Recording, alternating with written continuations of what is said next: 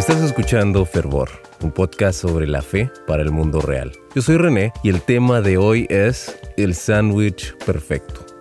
Antes de comenzar quiero compartirte algo. Si estás en Honduras y quieres recibir mensajes edificantes directo en tu celular, te invito a que te suscribas enviando la palabra promesa al número 7789 desde tu celular de Tigo. Suscríbete hoy enviando la palabra promesa al 7789.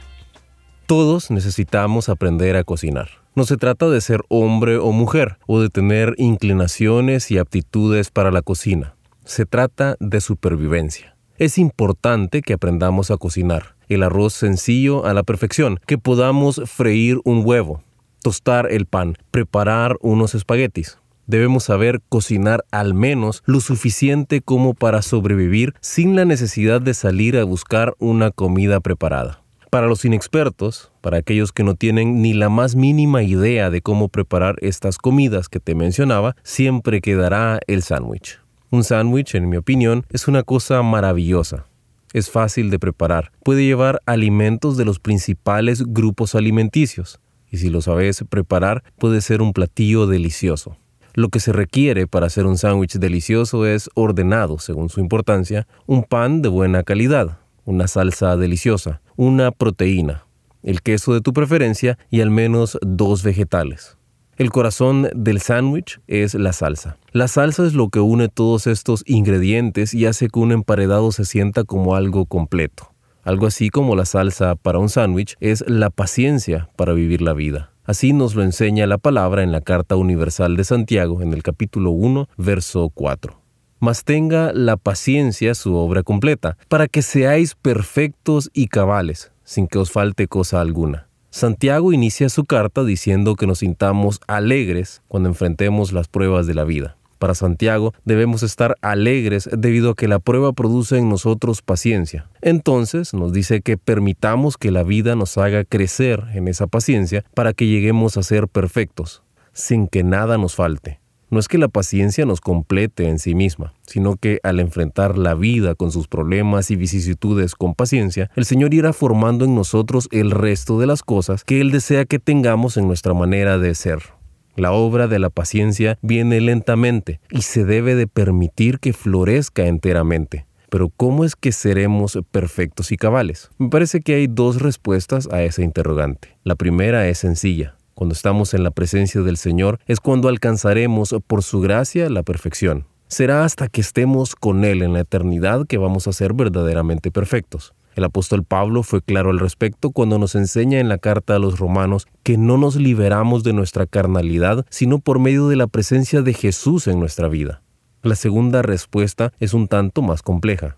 Verás, yo no creo que podamos ser completos y perfectos de manera literal, pero sí creo que podemos ser completos y perfectos como modo de vida delante del Señor. Me refiero a que a pesar de que en nuestra humanidad erramos, podemos aún así andar de un modo que sea agradable a Dios, incluso a pesar de nuestros errores. Así como un sándwich es perfecto cuando tiene todos sus ingredientes, nosotros también podemos presentar nuestra vida como olor fragante delante de Dios cuando lo hacemos con los ingredientes correctos. De eso te quiero hablar hoy. Te quiero compartir tres ingredientes esenciales para que tu vida delante de Dios sea como un sándwich perfecto. Lo primero es la fe. Lo estudiamos en episodios recientes. La palabra nos dice en la carta a los Hebreos, capítulo 11, verso 6. De hecho, sin fe es imposible agradar a Dios. Todo el que desea acercarse a Dios debe creer que Él existe y que Él recompensa a los que lo buscan con sinceridad. Ahora, entendemos que fe se puede definir como depositar nuestra confianza en Dios. Pero ¿cómo usamos la fe para adorar a Dios? Se trata de vivir con fe, de vivir la vida de la fe. Decíamos que la prueba produce paciencia. Esa es una oportunidad para vivir la vida de la fe.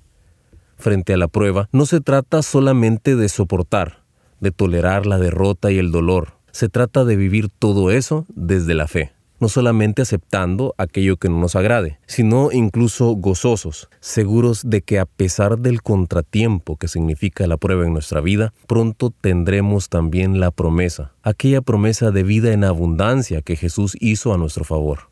La fe que agrada a Dios es la que comprende las situaciones de la vida con la mente de Cristo. asimilándolas todas como una oportunidad para aprender, para crecer y convertirnos cada vez más como Jesús.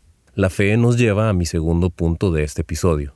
Se trata de la santidad. Dios nos dice directamente en la primera carta de Pedro, capítulo 1, versos 15 y 16. Lo leo para vos. Pero ahora sean santos en todo lo que hagan, tal como Dios, quien nos eligió, es santo. Pues las escrituras dicen, sean santos porque yo soy santo. En muchas ocasiones entendemos mal el asunto de la santidad. Nos parece que ser santos implica tener una especie de habilidad superhumana, un poder o un conocimiento místico superior por el cual podemos hacer actos maravillosos que demuestran nuestro estatus de santidad. Debo decirte que este concepto es totalmente erróneo. Hay dos vocablos que se traducen en la Biblia como santo. El que Dios usa para referirse a nosotros se podría traducir mejor como apartado. La idea principal detrás de la santidad no es la de la pureza moral, pero sí es la idea de distanciamiento. Un objeto que es santo es algo que no es perfecto en sí mismo, sino que ha sido separado de los demás objetos para ser utilizado para un uso específico. Cumplir con el llamado de Dios a ser santos requiere que seamos, como hijos obedientes, capaces de romper con el estilo de vida del mundo, caracterizado por deseos y por la ignorancia, para vivir una vida distanciados de esas prácticas. Nosotros somos santos cuando nos distanciamos de aquellas cosas que desagradan a Dios y nos apartamos para ser utilizados por Él, para que se cumpla su propósito en esta tierra. Esa es la santidad que nosotros podemos y debemos practicar. Es la santidad que agrada a Dios. Esa santidad nos debe llevar a nuestro tercer elemento. El tercer ingrediente que te comparto hoy, con el cual creo que puedes llevar una vida agradable a Dios, es la devoción. Creo que todos los discípulos de Jesús estamos llamados a llevar una vida devocional. Antes de explicar el significado de vida devocional, quiero conversar sobre lo que significa la palabra devoción. Se define la devoción como una dedicación profunda hacia algo o alguien. Es decir, que en un momento devocional nosotros tenemos una dedicación a Dios. En la vida devocional nosotros dedicamos tiempo y esfuerzo para conocerle mejor, para desarrollar la comunión con Él. Pensalo de este modo. Dios ama estar con nosotros. Ese es el anhelo de su corazón, pero Él desea que sea una decisión que nosotros tomamos libremente. Tanto le agrada a Dios que pasemos tiempo con Él, que a pesar de nuestro pecado que nos impide acercarnos a Él por causa de su santidad, Él ideó una manera para que nosotros pudiéramos acercarnos a Él. Por eso estuvo dispuesto a entregar a su Hijo unigénito para que nosotros tuviéramos esa oportunidad de pasar un tiempo juntos.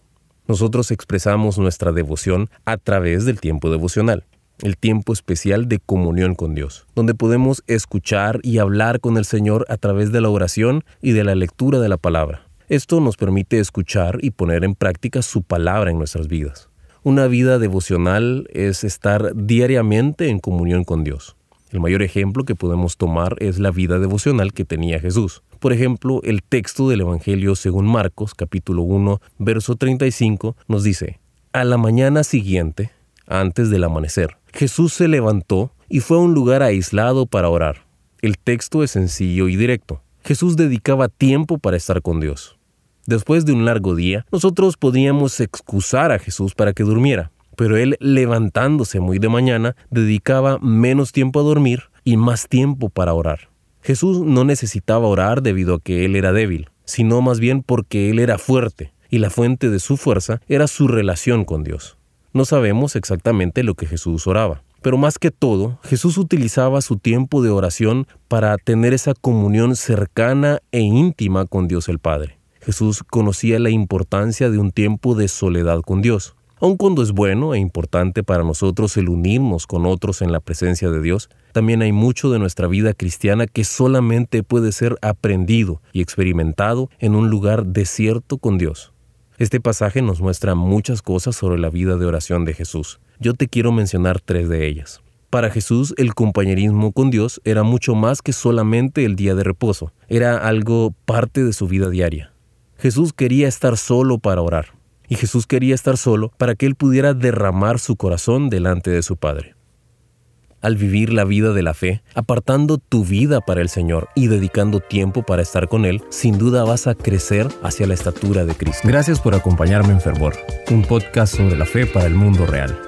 Si lo que conversamos hoy te ayudó a profundizar en tu fe, te quiero invitar a que nos sigas en Facebook e Instagram buscándonos como arroba Podcast. Además, te pido que te tomes un momento para compartir este episodio en tus redes sociales. Será hasta la próxima y que Dios te bendiga.